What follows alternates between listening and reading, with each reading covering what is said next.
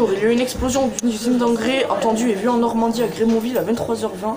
Cette explosion est due à une vapeur d'eau et à un problème électrique défectueuse.